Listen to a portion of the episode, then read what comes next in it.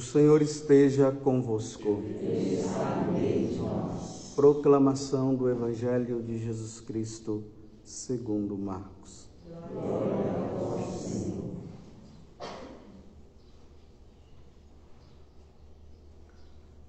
Naquele tempo, Jesus chamou os doze e começou a enviá-los dois a dois, dando-lhes poder sobre os espíritos impuros. Recomendou-lhes que não levassem nada para o caminho, a não ser um cajado, nem pão, nem sacola, nem dinheiro na cintura. Mandou que andassem de sandálias e que não levassem duas túnicas. E Jesus disse ainda: Quando entrardes numa casa, ficai ali até vossa partida. Se em algum lugar não vos receberem, nem quiserem vos escutar, quando sairdes, sacudi a poeira dos pés, como testemunho contra eles. Então os doze partiram e pregaram que todos se convertessem. Expulsavam muitos demônios e curavam numerosos doentes, ungindo-os com o óleo. Palavra da salvação. Glória a Senhor.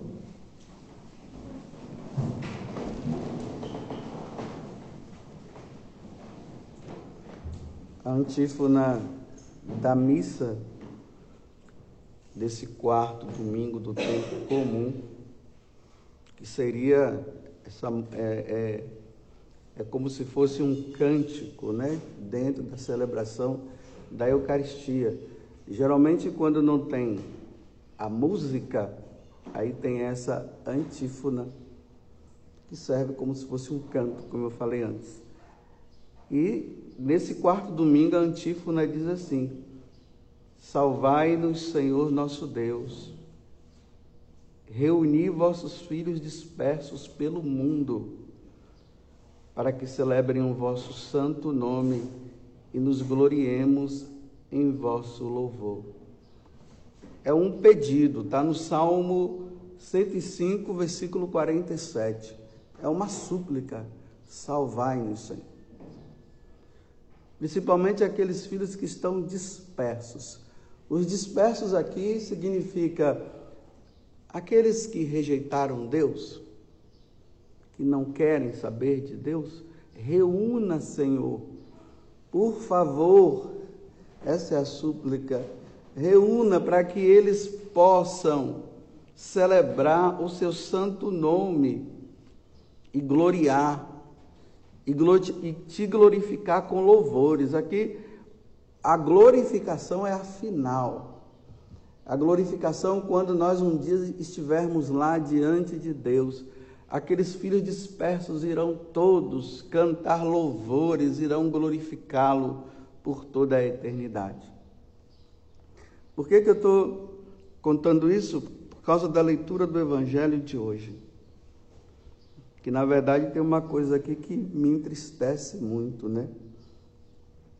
Jesus ele envia pela primeira vez os apóstolos. Aqui ele ainda está, ele não morreu.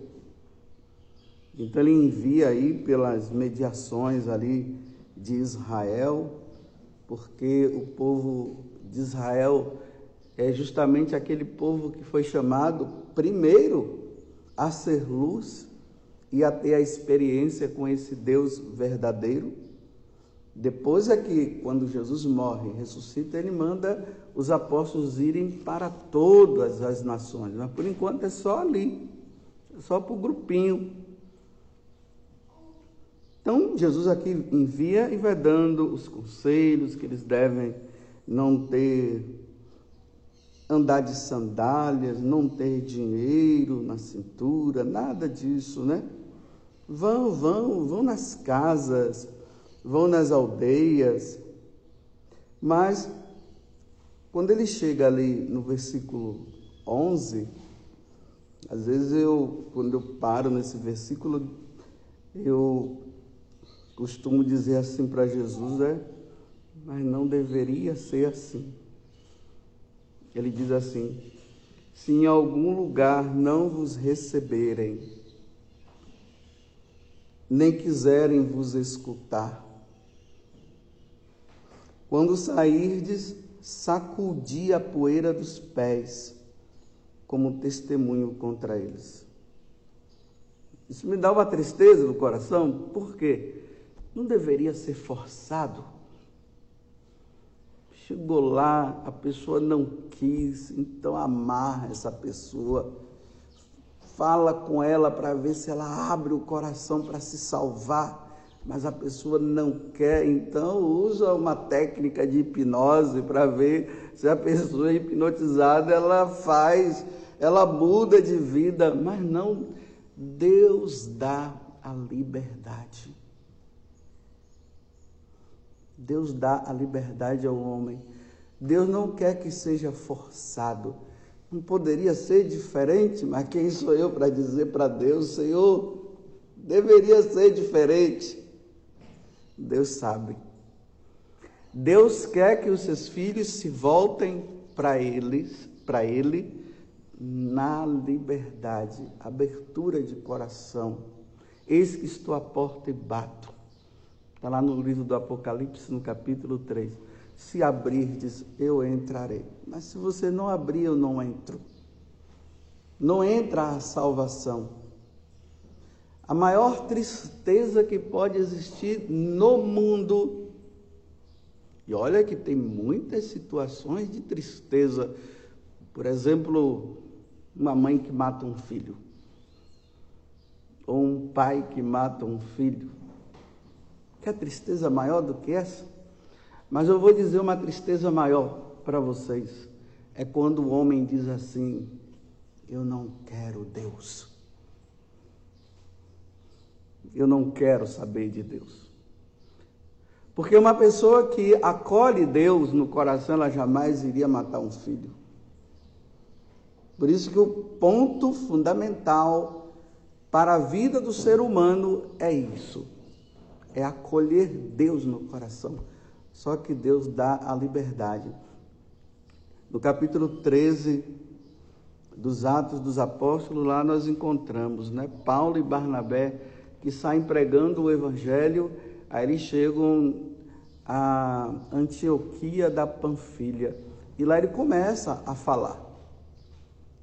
Mas os judeus não abrem o coração, eles não querem e olha que Paulo, quando ele começava a falar, ia contando toda a história de Israel, desde Abraão até chegar na pessoa de Jesus Cristo, o nosso único Salvador.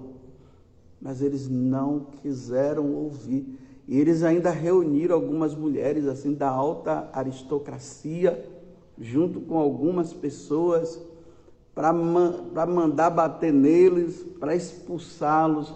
Aí Paulo diz assim: já que vocês não aceitam, eu vou pregar para os pagãos.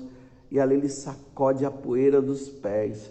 E os pagãos, na maior alegria, porque eles recebiam né, o anúncio, e ali diz que eles faziam atos de fé. Eu creio em Deus, sim. Eu creio em Jesus Cristo. Mas eles rejeitaram. Que tristeza, meus irmãos. Que tristeza rejeitar Deus. Rejeitar Deus significa, ao morrer, não se salvará, irá para o inferno, para o sofrimento eterno, por isso que é triste. E foi toda a oportunidade para que eles pudessem mudar e não quiseram mudar. Não quiseram Deus. Eu não quero Deus. Nietzsche falou isso: eu não quero Deus. Ele não quis Deus. E quantos no decorrer da história falaram isso? Eu não quero, eu não quero. Estão aonde agora? Aonde estão? Eu nasci na década dos anos 60. Esses anos 60, 60 foi terrível, 60 e 70 foi o ano que os homens proclamaram a liberdade. Nós somos livres. A liberdade aqui Não é a liberdade de aceitar Deus, é a liberdade de rejeitar Deus. Aí nós vemos, veja lá nos vídeos que vocês vão ver dos anos 60, né? Os hippies, os maconheiros, a LSD, assim, o pessoal usando esses tipos de coisa assim declarado para todo mundo ver e até Deus ver também. As mulheres andando com seus seios de fora, a liberdade sexual. Podem fazer o que quiser, ali os homens, né, se declarando, nós podemos amar outro homem, sim, as mulheres declarando que podiam amar outras mulheres e viver com outras mulheres. A rejeição da igreja, a rejeição do catolicismo, a rejeição dos sacramentos, a rejeição do casamento na igreja. Tem uma mãe que eu conheço que ela sofre porque ela sendo uma mulher de Deus junto com o, o, o, o esposo, que é o pai desse rapaz, Infelizmente, na medida que esse rapaz foi crescendo, levando uma vida com Deus, depois ele declarou para a mãe: Eu sou ateu. E agora, nem sei se já casou, e o maior sofrimento da mãe e do pai é esse.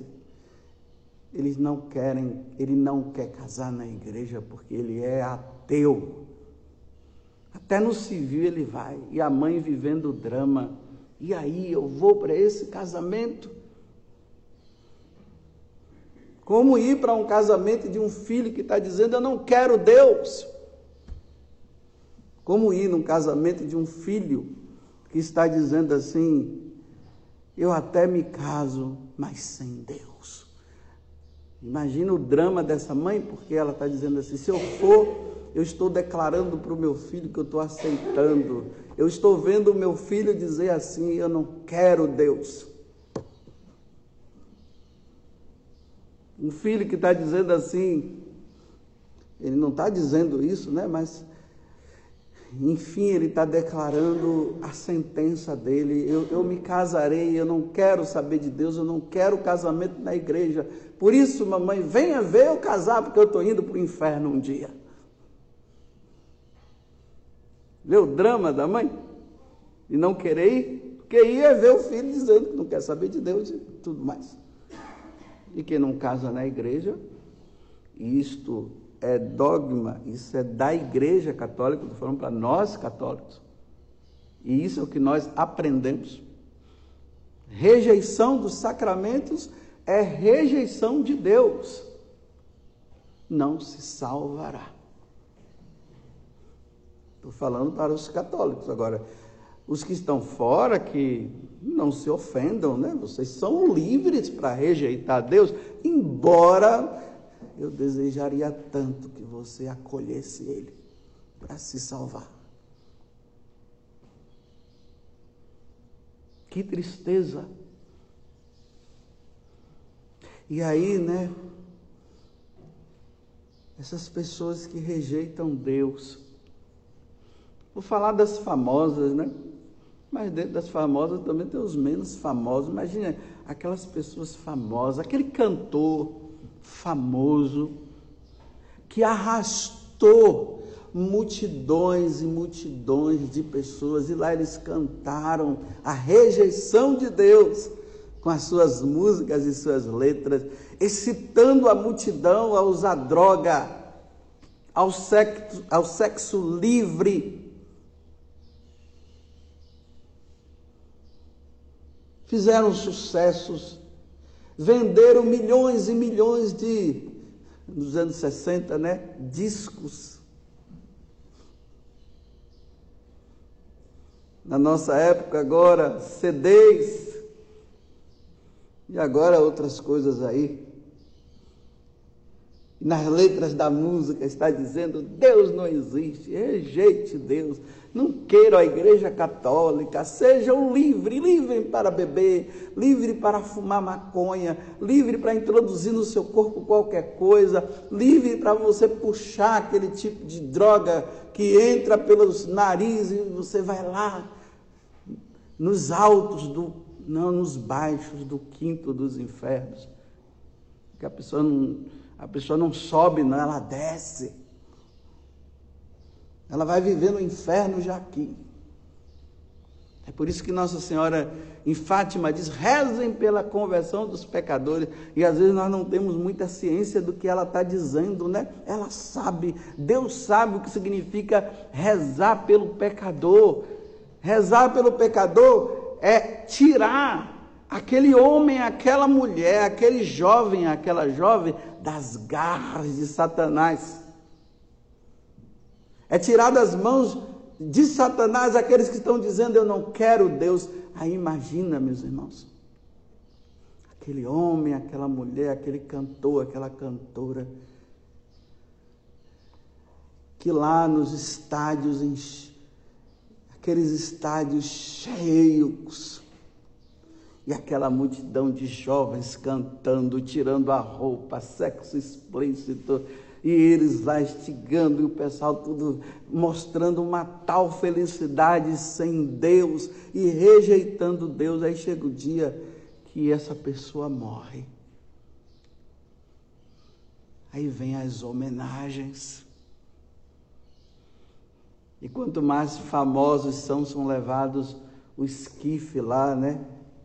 O caixão é levado em cima de um do, de um carro do corpo de bombeiro e as multidões em volta, e, o, e os delírios, perdemos, perdemos, e as pessoas caindo em cima e chorando. Aí vem as homenagens.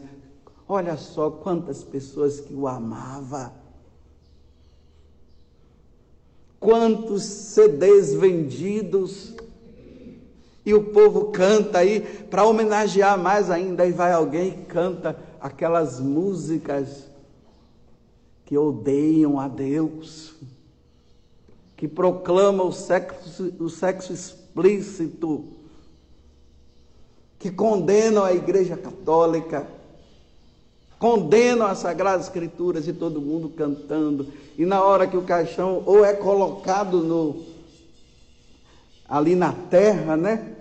Mas a maioria deles nem querem ser enterrados, eles querem ser cremados. Já vivem aqui na terra o que a alma já está vivendo na eternidade. São cremados. E aí, pronto. E ainda tem aqueles que dizem assim: eles estão num bom lugar. Estão, meus irmãos, num bom lugar. Ainda tem aqueles que dizem: um dia nós nos encontraremos com eles no mau lugar, meus irmãos, não é num bom lugar. Não é. Quantos de vocês devem ter saudade dos cantores da sua juventude, do tempo em que você vivia longe de Deus? E às vezes relembra aquelas músicas, né? Nossa, vai que. Deveria relembrar com tristeza, não com alegria, com tristeza no coração. Rejeitaram Deus, tiveram toda a oportunidade, tiveram toda a oportunidade. Não quiseram depois ainda são relembrados, né? Mas aonde estão, meus irmãos? No céu. Como que estão no céu? Se morreram rejeitando a Deus, não quiseram Deus, como é que uma pessoa que passou a vida na terra não querendo Deus, nós podemos dizer que ele está no céu? Não está. Não está. E não venho dizer que eu estou julgando, eu estou falando de uma realidade. Por isso que não é um julgamento. Porque às vezes a gente usa a palavra ele está julgando para a gente enganar a nossa consciência diante de uma verdade. Foram embora sem Deus. E Deus deu a liberdade, sacudiu a poeira dos pés não quiseram, não quiseram, não quiseram. Eu fico imaginando aquele filho, né? que leva a mãe para a igreja. Aí a mãe, né, já idosa, meu filho, ela não tem como ir para a igreja, ela diz: Meu filho me leva. Aí o filho vai, leva, deixa a mãe entrar e ele fica dentro do carro esperando a missa acabar para depois ele ir embora. Ele fica ali. Oh, antigamente ficava se lendo um jornal. Hoje é só entrar na, na internet. Enquanto a mãe está lá dentro rezando por ele, pela salvação dele, ele está aqui vendo pornografia, vendo um monte de coisa, esperando a missa acabar. Porque Deus deu a oportunidade através da mãe. A mãe disse: Meu filho me leva para ver se pelo menos ele entrasse. E ele não quis entrar. E depois morre e dizemos: Está no céu. Não está. Não foi. Ah, mas Padre José Augusto, o, o São João Maria Vianney, ele disse que com aquela mulher, né, que o, o filho tinha morrido, a mulher dizia está no inferno, ele disse: Não, minha senhora, no último momento ele se arrependeu. É, todo mundo é assim. Todo mundo. Porque, olha bem, se no último momento Deus obriga a pessoa a ir para o céu, então acaba a liberdade no último momento? Durante a vida, Deus dá liberdade para a pessoa escolher o que quiser. Aí no último momento, Deus, agora não, mesmo que você não queira, mas você vem para o céu. É assim? Não, não é assim. Cada um escolhe e vai para onde ele escolheu. Se a pessoa passou a vida toda dizendo eu não quero Deus, então ela não vai ficar onde Deus está. Ela vai para o lugar que é o inferno, que é onde Deus não está. Não estará. Multipliquemos as nossas penitências. Nossa Senhora aparece para Bernadette várias vezes não sei se foram 19 vezes, alguma coisa assim. E ali ela diz: penitência, penitência, penitência. A salvação para os que rejeitam a Deus é a penitência, penitência, penitência, para ver se antes de fechar os olhos e dar o último suspiro, realmente essas pessoas possam dizer: Eu aceito Deus. Penitência, oração, penitência, penitência, penitência. Não nos enganemos, né? Quantas vezes aqui no centro de evangelização, aqui lotado, e o pessoal cantando e pregando o evangelho, e todo mundo feliz por causa daquela multidão. Mas sabem, meus irmãos, que diante daquela multidão, Muitos voltaram dizendo: Eu não quero Deus, eu não quero viver isso. Foram chamados pelo amigo, pela amiga, eles, deram, eles até disseram assim: Tudo bem, eu vou. E vieram e voltaram dizendo: Isso eu não quero. Nós só vimos só o pessoal levantando o braço e louvando a Deus, mas nós não vimos os que voltaram para casa dizendo: aqui eu nunca mais voltarei, porque não é isso que eu quero para a minha vida. Eu quero sexo livre, eu quero a droga, eu quero fazer da minha vida o que eu quero, como nós podemos fazer da nossa vida o que nós queremos? Não, nós teremos que nós temos que fazer da nossa vida o que Deus quer. Não o que eu quero, porque Deus sempre quererá o melhor para nós, nunca o pior. Quando o homem diz eu faço da minha vida o que eu quero, pronto, no céu, Deus chora. É só uma forma de nós entendermos. Porque se há alegria por um pecador que se converte, imagine a tristeza do desconvertido e daquele que diz eu não quero Deus. As homenagens, os 21 fogos, né? Tiros, né? Os 21 tiros, salvas de tiro para aquela pessoa, as homenagens terrenas. Mas para o céu não foi.